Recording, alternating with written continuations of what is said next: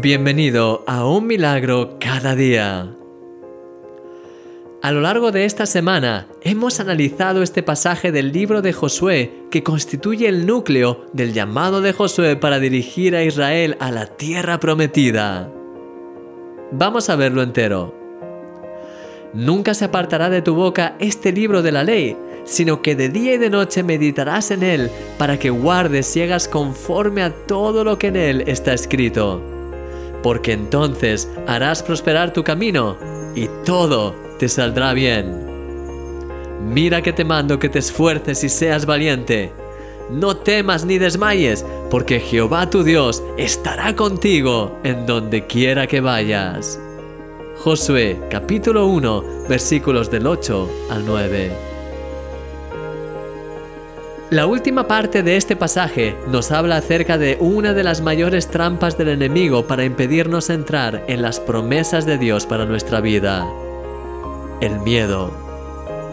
El enemigo es el padre de mentira y trata siempre de lanzarte todo tipo de mentiras y de malos pensamientos con el objetivo de desestabilizarte y paralizarte, para que así no sigas avanzando hacia el destino que Dios ya tiene preparado para ti.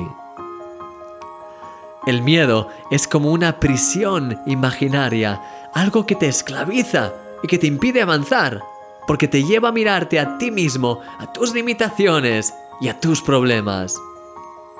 Es por eso que la clave de este pasaje se encuentra precisamente en el hecho de saber que Dios está siempre contigo allí donde estés.